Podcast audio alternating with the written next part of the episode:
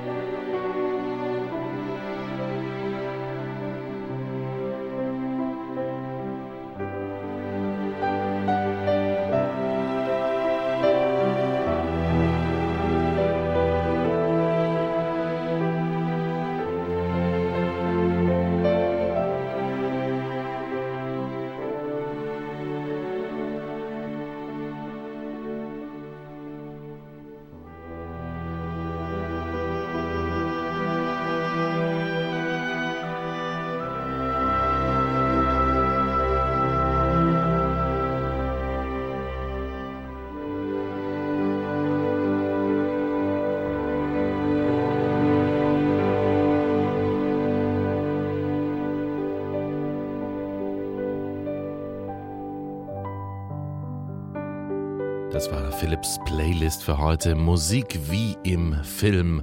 Eine musikalische Gedankenreise mit fünf Soundtracks, mit Musiken aus Filmen, mit Improvisationen dazwischen von mir am Klavier und einigen Gedanken dazu. Ja, und wie im Film geht's bei meinen NDR-Kollegen vom Podcast zwischen Hamburg und Haiti auch immer zu.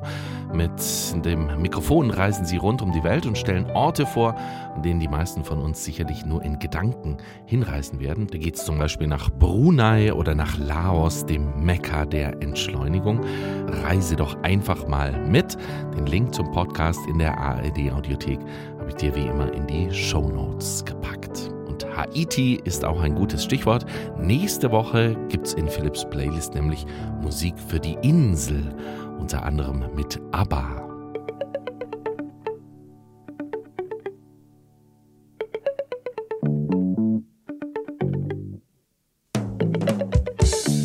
Das wird eine schöne musikalische Gedankenreise. Ich freue mich ab jetzt auf nächste Woche und wünsche dir einen glücklichen Tag.